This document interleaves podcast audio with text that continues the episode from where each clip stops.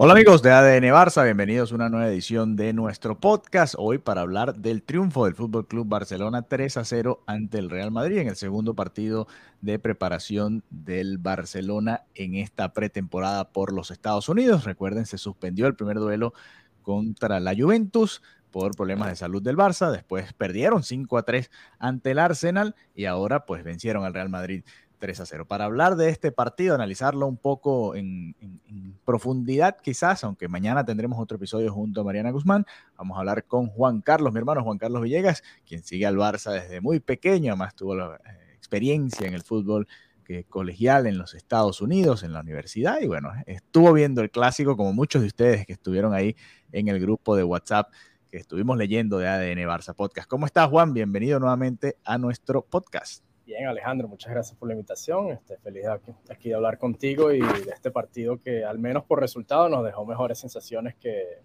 que ese primer encuentro contra el Arsenal, si bien los dos han estado muy intensos en términos físicos y de pataditas. Sí, no, eh, de amistoso no tuvieron nada, ni aquel contra el Arsenal, que no, no, hay ninguna rivalidad, sino simplemente son dos equipos que tienen más o menos una misma filosofía y que bueno, de, hace tiempo, ¿no? Que no se enfrentaban y eh, este contra el Real Madrid, que ahí sí hay mucha más historia y en el que, bueno, también se dieron eh, bastantes patadas. Muchos criticaban a Xavi por hablar de la intensidad, ¿no? De criticar al Arsenal por salir muy intenso, pero la realidad es que los dos partidos han sido intensos de, de los tres equipos, ¿no? Todos salieron a jugar a ganar. Claro, lo que yo cuestionaría no es que no es lo que quería decir Xavi, que creo que todos lo entendemos. Yo creo que la palabra quizás no fue intensidad, porque creo que eso tiene que ver con esfuerzo yo creo que la palabra tiene que ver más con, no sé si violencia, pero la parte ruda, la parte... Sí, lo brusco que, que, fueron las entradas. Y ojo, fueron de, de, ambos lados, diría yo, porque el Barça también, eh, Araujo salió eh, una, una, tempranito contra Gabriel Jesús, ayer la de, de John contra Militao. Ha habido entradas también del Barça y es parte del, del, del, fútbol, ¿no? También. También quizás yo ten, esté un poco parcializado por el Barça, pero en ambos partidos yo creo que más bien fue una respuesta del equipo uh -huh. de ponerse a tono de lo que está haciendo el otro equipo, porque por ejemplo, Militado le pegó temprano a, a Lewandowski en dos ocasiones, esa entrada de sí. Camavinga totalmente fuera de lugar. Y uh -huh. lo mismo con el Arsenal. Yo creo que hubo demasiadas acciones donde se hacían falta y además se están aprovechando de que un amistoso donde quizás los árbitros son más renuentes a, a sacar una amarilla temprana. Sí, sobre todo en el del Arsenal, el árbitro no tuvo, no tuvo un buen manejo del partido. Este del Real Madrid creo que estuvo mejor. Eh, creo que sacó más amarillas y supo manejar un poquito mejor esas situaciones de cuando se estuvo calentando ¿no? un poco más el partido de lo normal. Es difícil, ¿no? Porque es un partido amistoso, pero que no es tan amistoso. Además, ayer se, se, logró un, un récord de asistencia en los Estados Unidos, más de 82 mil personas allá en Dallas, Texas, en el estadio de los Cowboys eh, para ver este partido. Y bueno, como decía Arteta, ¿no? Eh, tú le puedes decir lo que sea en el vestuario y le puedes dar indicaciones y, darles algún mensaje, pero a la hora que suena el, el, pitido inicial y estás jugando frente a decenas de miles de personas, más de 70 mil, más de 80 mil personas, es difícil, ¿no? No querer salir a ganar como sea, aunque sea un partido pretemporada, ¿no? Entonces, eh, uno, uno, también lo entiende, ¿no? Lo del Madrid y, y, lo del Arsenal y el propio Barcelona también, porque eh, quizás, y bueno, es parte de esta nueva de esta nueva dinámica que tiene el Barça y varios equipos de los grandes en los Estados Unidos en el verano, que es que juegan estos partidos que les dejan a ellos también mucho, mucho dinero, mucha entrada mucho beneficio, ¿no? Además de, por supuesto, vender la marca en los Estados Unidos, que es un mercado muy importante, pero a la larga termina jugando partidos, como decía Cham eh, Xavi y, Arteta, que parecían de Champions cuando estás apenas en, a finales de julio, ¿no? Y todavía falta mucho para que comience la temporada. El Arsenal no tanto, el Arsenal juega el próximo miércoles ya contra el, el Mónaco y cierra su pretemporada para enfrentar al Manchester City el fin de semana que viene en la Community Shield, pero tanto el Madrid como el Barça todavía están relativamente lejos de, de estar a tono, ¿no? Aunque ya, ya vimos más o menos un poco eh, más en forma a cada uno de los equipos. Pero bueno, es parte de, de, todo esto, ¿no? Sí, además que, como tú dices, es difícil de controlar porque sobre todo, y lo podíamos notar en el, en el inicio del encuentro, ya la afición, claro, hay gente que nunca tiene la oportunidad de ver al Barça y al Madrid, que además pone un ambiente increíble que tú podías escuchar el ole, ole, ole en los primeros tres minutos del, del encuentro cuando el Barça tenía el balón y bueno, ya después con, e, entre eso y todas la, las demás acciones del partido, el, se van calentando y los jugadores se ponen en ambiente como si fuese, como tú dices, un partido de Champions. Sí, mira, vamos a repasar el, el, once inicial del Barça antes de entrar un poquito en detalle de lo que sucedió en este partido. Marc-André Ter Stegen en el arco, Ronald Araujo como lateral derecho, como es costumbre contra el Real Madrid, Jules Koundé y Andreas Christensen, la pareja de centrales, Alejandro Valde por izquierda, Oriol Romeu, Frenkie de Jong y Ilkay Gundogan, junto a Pedri en el medio campo aunque bueno, aquí colocan a, Pedri un poquito más adelantado, los dos estuvieron llegando bastante al área, tanto, tanto Pedri como Gundogan, y Dembélé junto a Lewandowski, ¿no? El Barça de los cuatro mediocampistas del que tanto habla Xavi, que tanto le funcionó a Xavi la temporada pasada. Esta vez no, eh, a ver, no salió con un equipo, digamos, mezclado, ¿no? Como si fue contra el Arsenal, que había ciertos titulares, otros que sabíamos que iban a ser suplentes. Aquí Xavi salió con el 11 de, lujo y, y, creo que quizás, eh, a ver, es la pretemporada y los resultados a la larga no importan, pero haber perdido de la manera como se perdió contra el Arsenal, que te hicieron cinco goles, el Arsenal falló un penal y, tuvieron otras dos o tres ocasiones claras para ampliar el marcador, creo que sí, sí te ponía un poquitico, un poquitico nada más de, presión extra, más allá de que era un clásico también, ¿no? Claro, nosotros sabemos que muchos sectores de la prensa, incluso de los fanáticos del Barça, tienen como cierta cierta aflicción con, con Xavi y son muy fácil, muy, muy rápidos a la crítica Sí. Entonces, claro, yo creo que ni hoy somos los mejores del mundo, ni, con, ni después de perder contra el Arsenal había que despedir a Xavi y, hacer que la puerta renuncie. Yo creo que los dos partidos, bueno, sobre todo este hubiese podido quedar 5 a 5 fácil, sobre todo yendo ocasión por ocasión entre los dos equipos. sí. Y no hubiese pasado nada. Más bien yo creo que, el, que estos amistosos no es tanto el resultado, sino de los, de los entrenadores en practicar eh, los, los automatismos, esos mecanismos que quieren que quieren probar el nuevo sistema, ver cómo los jugadores funcionan en distintas eh, posiciones. Y además de, yo creo que está bien que, que, nos pase, que nos creen situaciones en la pretemporada. Yo prefiero que sea ahorita y que Xavi y el cuerpo técnico lo puedan identificar cuáles son las, las jugadas, cuáles son los jugadores, cuáles, cuáles son las vulnerabilidades del equipo y que lo corrijan de cara a la temporada. Yo creo que es mejor que pase en este momento y temprano y que se pueda, que se pueda corregir. Sí, lo decía el propio Xavi, ni aquel día éramos los peores, ni esta vez que le goleamos al Real Madrid, porque fue una goleada, a pesar de lo que tú decías, que el Madrid tuvo eh, muchas ocasiones, varios postes, un penal errado. Eh, tampoco somos los mejores por haberle ganado un partido de pretemporada al Real Madrid. Yo estaba repasando las estadísticas porque me parecía curioso. Por ejemplo, contra el Real Madrid perdimos en la posesión, por ejemplo, un dato que creo que no es menor, perdimos 53 a 47, que sé que el Barça se, toma eso muy en serio, pero más allá de eso, el Madrid remató 29 veces. Lo que pasa es que, bueno, 5 fueron dentro del arco, de esas 5, ya tú dijiste 4 creo que fueron al, poste, pero 29 remates el Real Madrid y 20 el Arsenal el otro día. Le, le han llegado al, al Fútbol Club Barcelona, esa es una realidad, es parte también de la pretemporada. Y por eso Xavi insistía tanto en que muy bien el resultado, pero que eh, hay muchas cosas para mejorar, ¿no? Claro, también es el primer, fueron los primeros y segundo partido de la pretemporada, además viniendo de una gastroenteritis y toda la situación que, que eso conlleva, los jugadores tuvieron quizás un día menos entrenamiento y además nunca es fácil empezar contra un Arsenal que tuvo muy buena temporada la temporada pasada, que además estaba funcionando muy bien y que ya estaba en casi su cuarto partido de, de pretemporada, ya todos los jugadores y los titulares estaban ya sin oxidaje. Nosotros veníamos, como te dije, de esa situación y además en dos partidos muy intensos que, te exigían mucho no estando, no viniendo en ritmo. Sí, no, totalmente. A ver, eh, por eso es que hay que tomar estos partidos de pretemporada con, cautela, ¿no? Ni no dejarse llevar demasiado. Además, eh, por supuesto, hay, jugadores que, se nota que no van a estar presentes en los planes iniciales. Sergio Dez, Marcos Alonso, se, nota, ¿no? uno se da cuenta que, que, obviamente no son parte de los planes de Xavi y aquí también viene otra de las dudas, ¿no? Porque sabíamos, por ejemplo, cuando están todos saludables, sabemos que Xavi escoge por lo general a Dembélé por encima de Rafinha. Y aquí viene el caso de, de Ansu Fati, de Abde, que son jóvenes que se han ganado más minutos y que no están viendo tantos minutos también. Eh, sí fue titular, por ejemplo, Abde contra el Arsenal, pero no lo fue contra el Real Madrid y después, bueno, tuvo que entrar como sustituto. Pero vamos a, repasar un poquito los, los, momentos del partido, ¿no? Porque el Barça comenzó eh, dominando y, llegó el gol en una jugada preparada, ¿no? Eh, muy bonito el gol, pero se gastaron esa jugada ya en la pretemporada, ¿no? No sé si, si estuvieron trabajando, la pareció ser así, ¿no? Eh, pero ahora ya es muy difícil que la puedan volver a usar en el, en el futuro cercano, ¿no?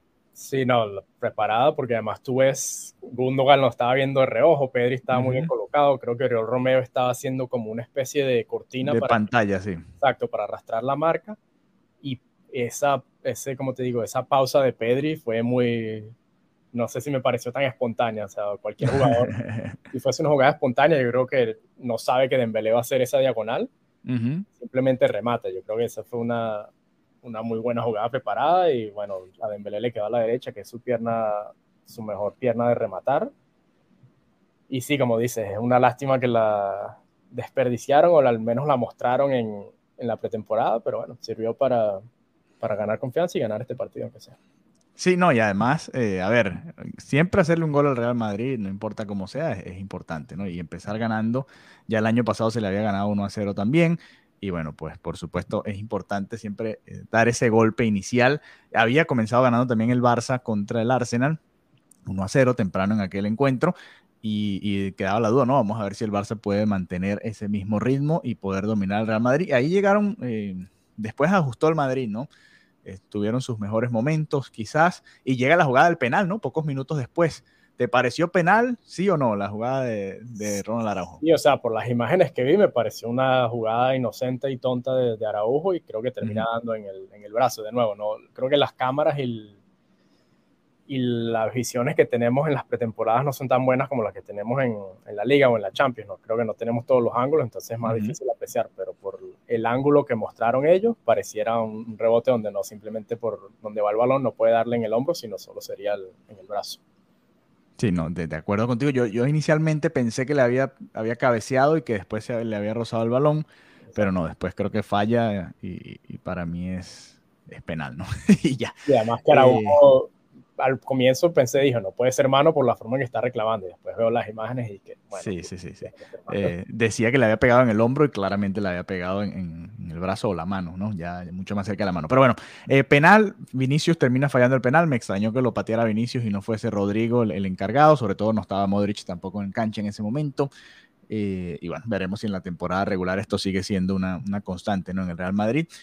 pero más allá de eso, dos penales fallidos de los rivales, ¿no? El Arsenal y el Real Madrid eh, han fallado sus penales en esta pretemporada. Simplemente un dato curioso, no nada más que agregar ahí al respecto.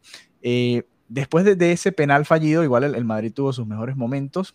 Y aquí, eh, a pesar de esos buenos momentos del Real Madrid, creo que muy buenos minutos, de, sobre todo cuando estuvo, porque Gundogan tuvo que salir después de ser golpeado, cuando estuvieron juntos Gundogan, De Jong, Pedri y Romeo, ¿no? Romeo también con un partidazo. ¿Qué opinas del mediocampo del Barça en esa primera mitad? Sí, no, me, lo de Romeo, bueno, empezar por Gundogan creo que me gustó mucho, se vio mucho la escuela de Pep, creo que entendía muy bien los espacios, cuando, cuando ir más hacia arriba, cuando venir más hacia, hacia abajo, cuando tocar de primera, hacia dónde salir, creo que estuvo muy, se, se combinó muy bien con los otros mediocampistas, creo que está entrando muy bien en el sistema, lo de Romeo este, me pareció consistente con los highlights, con los highlights que había podido ver de él. Creo que entiende muy bien el sistema, vino de la Masía, este, jugando muy bien de primera, fuerte en defensa. Este, en algunas ocasiones había visto highlights de él rematando desde afuera. Creo que casi hace un golazo, ¿no? Se me olvidó ese detalle. Sí, no, nos dio una pequeña muestra y además creo que esa, ese tipo de jugador, ese perfil tipo Romeo, creo que el, otra buena opción había, había podido ser eh, Rabat, pero por el precio no, no se podía pero creo que ese es el tipo de mediocampista que puede hacer que Frenkie de Jong sobre todo se libere. Porque puede quedarse abajo cuando Frenkie hace esas subidas y permitirle que, él que Frenkie tenga, tenga de cara el juego, que es lo que Xavi incluso varias veces ha mencionado. Ahora, cuando, esté, cuando esté Gaby, ¿qué van a hacer? ¿Qué va a hacer Xavi? bueno, yo creo que es algo que dijo Laporta en una entrevista hace varias semanas, que es que la rotación tiene que ser la regla tiene que serlo para, no solo para el rendimiento, sino además para, para protegerte de las lesiones. O sea, yo creo que, y eso lo vimos ya con Pedri y con Gaby, Pedri no puede jugar 70 partidos por temporada y hacerlo por años. O sea, creo que ya vimos que, que, simplemente no es un modelo sostenible. Sí, no, y, que no, y además que hay partidos para todo. Yo creo que hay partidos donde quizás no necesitas tanto músculo y Romeo puede descansar y puede ser De Jong y, y Gundogan habrá partidos donde quizás tiene que ser más intenso y sufrirá uno de los más, este, quizás tienen, tengas que tener a ambos, a Gaby y a Romeo en el, en el campo. Sí. Simplemente va a depender del... Contra el Arsenal mm, me pareció que hacía falta un Gaby, ¿no? Porque el Arsenal le estaba pasando por encima en intensidad al Barça. Eh, con el Madrid siempre es diferente. El Madrid como que le deja un poquito más la iniciativa al Barça y, no, no, tiene quizás la, la, intensidad que pueda tener el Arsenal, ¿no? Que viene y que estaba ya prácticamente listo para la Premier. Y era el primer partido del Barcelona también, ¿no? Estaban, estaban bastante tiesos, por, por llamarlo de alguna manera, los jugadores, ¿no? y, supuestamente la, la, grama tampoco estaba buena, que tampoco ayuda, ¿no? A que fluya la, sí, es lo que se decía, que estaba como, que era una especie de, de, de alfombra de grama, que no había aspersores y que estaba seca, además que es una superficie dura por, simplemente por donde, por donde le hicieron. Sí, sí. Eh, recuerden, es un campo de, de, grama sintética cuando juegan en la N, eh, FL, ¿no? Ahí los, los equipos. A ver, eh, bueno, pasamos entonces al, final de esa primera mitad. Salieron dos jugadores con, con molestias, ¿no? Y, aquí es donde se empiezan a, encender un poquito las alarmas. Y fue un problema la temporada pasada, sobre todo en la Champions. Eh, Andreas Christensen, cuando tuvo que salir por lesión, lamentablemente. Y, bueno, esta vez Gundogan, que pareció algo más para, para ser precavido que otra cosa. Pero igual para eso está, y por eso Xavi insiste tanto en tener dos jugadores por, por posición, ¿no? Porque pueden suceder este tipo de cosas. Sí, no, es que las temporadas son largas y por eso yo creo que también Laporta dijo lo que dijo de que la rotación tiene que ser la regla, tiene que haber fondo de armario. Y lo sufrimos en Champions, lo, lo sufrimos en partidos este, contra el Real Madrid, donde no, llegamos a tener de baja hasta a Lewandowski, a Dembélé, a Pedri y a De Jong. Y eso no nos puede volver a pasar. Y si nos pasa de tener lesiones que tenemos que tener más y mejores sustitutos. Y por cierto, me sorprendió la, o no me, no me dio ninguna mala sensación la presencia de Eric después de la salida de, de Christensen. Si acaso, creo que la, la mayoría de las llegadas fueron siempre por izquierda. Eric creo que pudo, pudo hacer su trabajo por el lado derecho.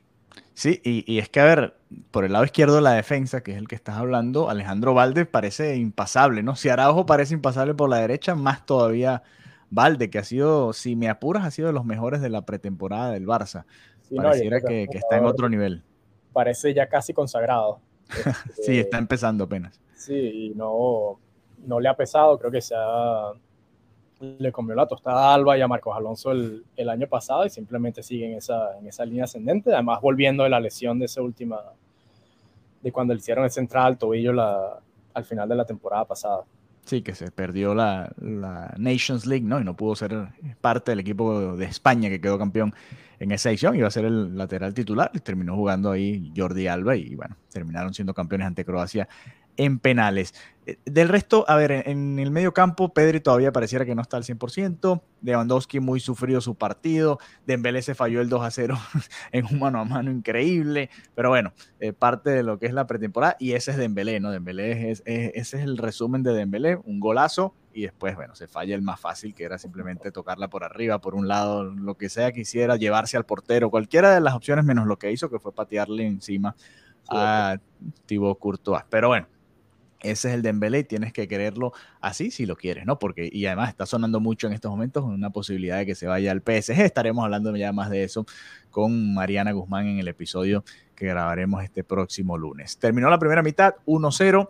El Barça y el Madrid no hicieron tantos cambios, no fue como en aquel partido contra el Manchester United y contra el Arsenal respectivamente, que jugó prácticamente un equipo la primera mitad, otro equipo la segunda. Esta vez no, no llegaron tan temprano los cambios de ambos equipos. En la segunda mitad, y ya vamos a hablar de, Fermín López, por supuesto, en la segunda mitad entraron, eh, bueno, Sergi Roberto había entrado igual que Eric García por las lesiones de, de Gundogan y de, o las molestias de Gundogan y de Christensen, así que estaban desde la primera mitad. Entonces, en la segunda parte entraron Dest, Ansu Fati, Ferran Torres, Abde, Marcos Alonso y Fermín Pérez, y Rafiña además fueron los, los que entraron.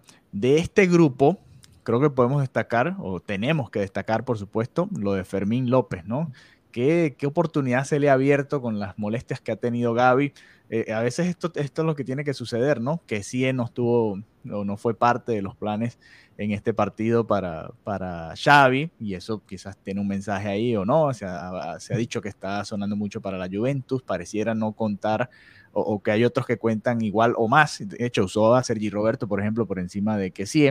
Sí, o sea, está, no sé si habrá algún, algún movimiento tapado del mercado y se tiene que proteger para evitar alguna lesión sí, Y, esos son los mensajes que uno tiene que ir leyendo en la, en la pretemporada y queda muchísimo, queda un mes todavía hasta que se cierre el mercado de fichajes, así que todavía puede pasar mucho. Pero de este grupo, eh, bueno, partidazo o bueno, buenos minutos de Fermín López, un golazo de zurda, una asistencia muy buena de derecha.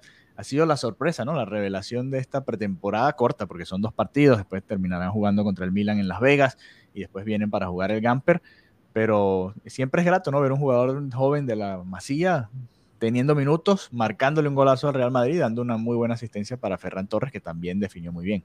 Sí, no, además que, bueno, yo creo que él había tenido buenos minutos contra el Arsenal, quizá pasó por debajo de la mesa porque hubo muchas otras cosas que, que destacar en ese partido, pero también me gustó la, la, intensidad en la presión, creo que destacaste por Twitter un momento cuando Vinicius hace mal el control, ella estaba yendo, ya estaba ahí en la jugada, sí. para, para sacar el balón del área, para, para defender. Y bueno, eso complementado con lo que mencionas, el golazo de la asistencia y de, todo el trabajo que hizo, creo que le puede dar, ojalá pueda tener muchos minutos, los minutos que no tuvo Pablo Torres en, a lo largo de la temporada. Sí, porque Xavi eh, dijo en rueda de prensa, nos puede ayudar mucho, pero yo conozco a Xavi, todos conocemos acá a Xavi y, y bueno, la realidad es que... Nunca ha dicho ni una mala palabra de nadie. Sí, exacto. Entonces, vamos a ver qué es lo que sucede, porque suele hacer este tipo de cosas y, veremos, ¿no? Vamos a ver porque la, la, tendencia ha sido a no dar tantos minutos a ese tipo de jóvenes, ojalá sea así, pero, pero no es lo que ha sucedido en el pasado más allá de lo que haya hecho en pretemporada, ¿no? Porque Pablo Torre también cuando jugaba mostraba buenas cosas. Sí, yo creo que lo de Pablo Torre, no sé si era algo por lo contractual y por los millones extra que se tendrían que pagar si juega tantos minutos o tantos partidos. Y bueno, habría que ver cuál sería la, la, profundidad de plantilla al final del mercado, porque ya tiene cinco jugadores para tres o cuatro posiciones con los que ya jugaron hoy. Y eso sí, sí que sí es, solo sí que sí sale y, el, y Fermín tendría, terminaría siendo el sexto. Ahora, si que sí sale, pero sabe, Xavi termina o el Barça termina fichando a otro jugador, ahí creo que estaría complicada también la, la, la participación de Fermín, a menos que sea una constante el, el sistema con los cuatro mediocampistas, lo que abriría, abriría una, al menos una oportunidad más para, para dar minutos a más mediocampistas.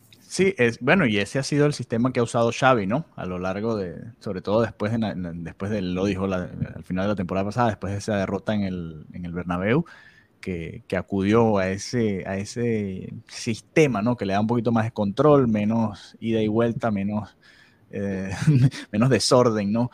En, en todo lo que tiene que ver con la realización del partido y eso por supuesto eh, es el objetivo de Xavi. Vamos a ver, pareciera que este es el 11 de lujo, sobre todo para este tipo de partidos, ¿no? Los partidos importantes, insistimos, el Barça dependiendo de los rivales también por supuesto se va a ir adaptando. Recuerden, abre la liga contra Getafe y Cádiz, dos equipos que se van a encerrar, dos equipos que no le van a jugar al Barça como le jugó el Madrid, como le jugó el Arsenal, así que son dos equipos que te van a plantear algo totalmente distinto a lo que ha visto el Barcelona hasta ahora, y ahí es donde Xavi tiene que ver cómo o qué, qué llaves utiliza para abrir esas puertas que le van a poner estos equipos. El, primer partido abierto que va a jugar, entre comillas, es lo que pareciera, es el Villarreal, que es la tercera jornada, primer partido fuerte, ¿no? Contra el, el Villarreal de visitante creo que de visitante. A ver, no.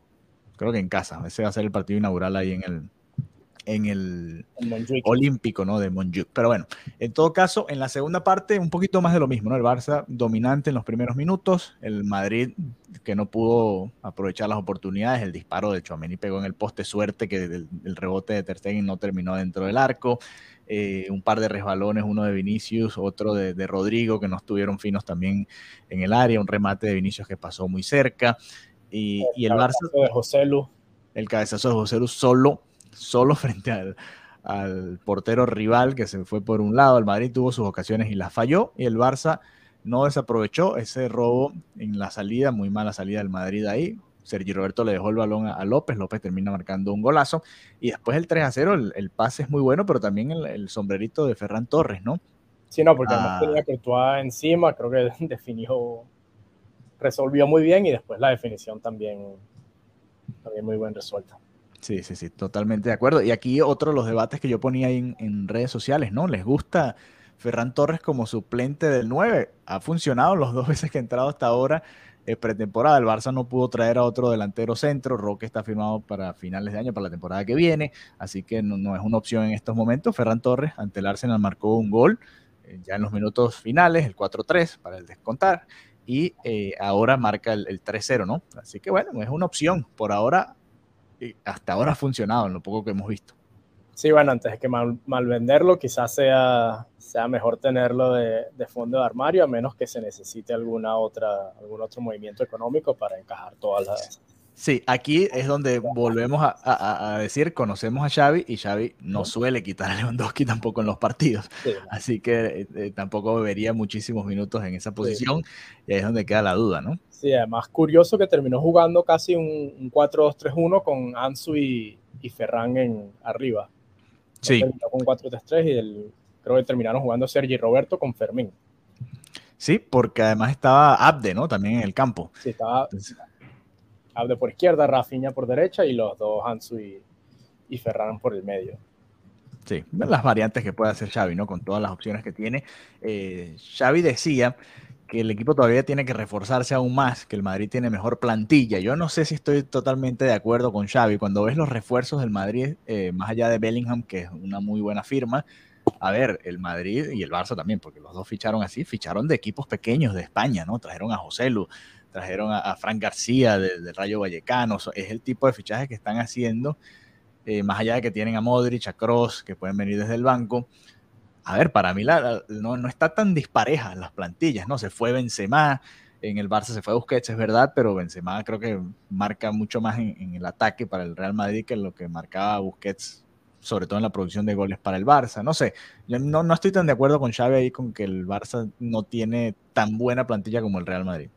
Sí, no, de acuerdo. Yo creo que la única forma sería que cierto jugador francés termine acabando en el, en el Madrid y ahí podría ser otra la conversación, pero en todo caso yo creo que la plantilla del Barça, incluso sin fichaje, yo creo que lo que Xavi puede estar refiriéndose, si acaso, puede ser en clave al, al lateral derecho. Creo que sin Cundé no hay una opción realmente clara, a no ser que sea Valde. Creo que sería la mejor opción. Creo que Dest, sea por presión, sea por este escenario, por, por ambiente que le haya tocado, no ha, simplemente no ha podido dar lo mejor de sí. en los dos partidos también ha estado muy, muy exigido. No es fácil marcar a Vinicius en general, pero incluso si, si hiciera una buena gira, no sé si Xavi tenga, tenga toda la confianza en él y creo que lo de los fichajes puede venir por ahí.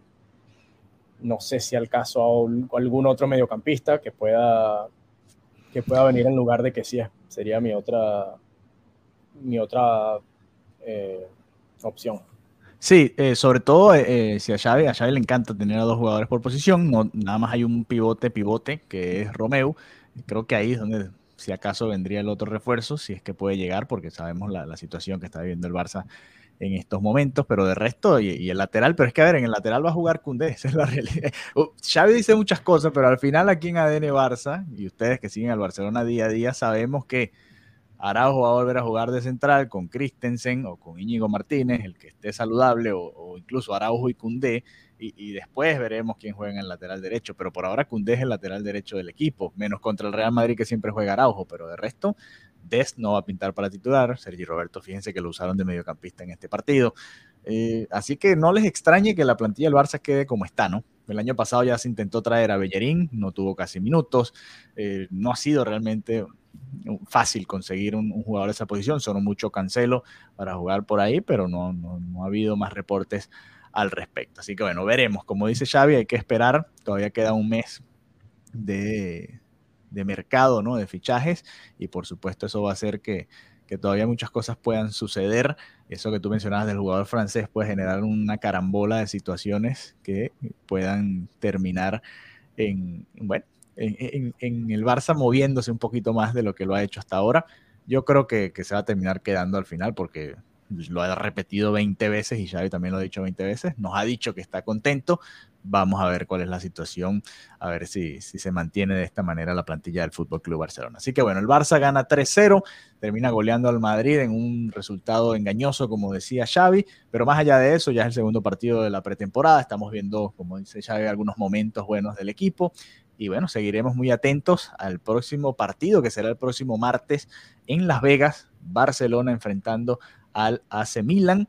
Y, eh, bueno, pronto también tendremos un episodio con Mariana Guzmán, que estaba de vacaciones por allá por Portugal. Fue un estadio que no nos gusta mucho, el estadio donde el Bayern nos hizo ocho goles. Estuvo allá y le vamos a estar preguntando cómo se sintió estar en un, escenario que, bueno, no, no, fue tan favorable para nosotros. Así que, bueno, Juan, gracias por habernos acompañado. ¿Algún mensaje final sobre lo que has visto del Barça hasta ahora?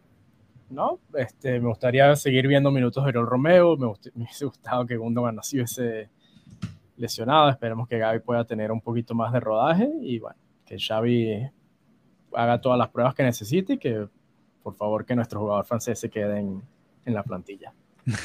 Vamos a ver qué dice Mariana al respecto, con, no solo con Dembélé, Ansu Fati, Abde, hay muchas piezas ahí que, quizás el Barça pueda vender y, bueno, eh, que no están teniendo tantos minutos, pero hay que también tener reservas, si se quiere rotar, como dice Laporta, y como le gustaría, creo yo, hacer más a Xavi, tener más confianza en sus jugadores, pues se tiene que tener también esas opciones, no puedes quedarte sin opciones desde el banco y lo vivimos la temporada pasada. Pero bueno, gracias por habernos acompañado en este episodio de ADN Barça Podcast y nos reencontramos pronto nuevamente por esta vía. Hasta la próxima.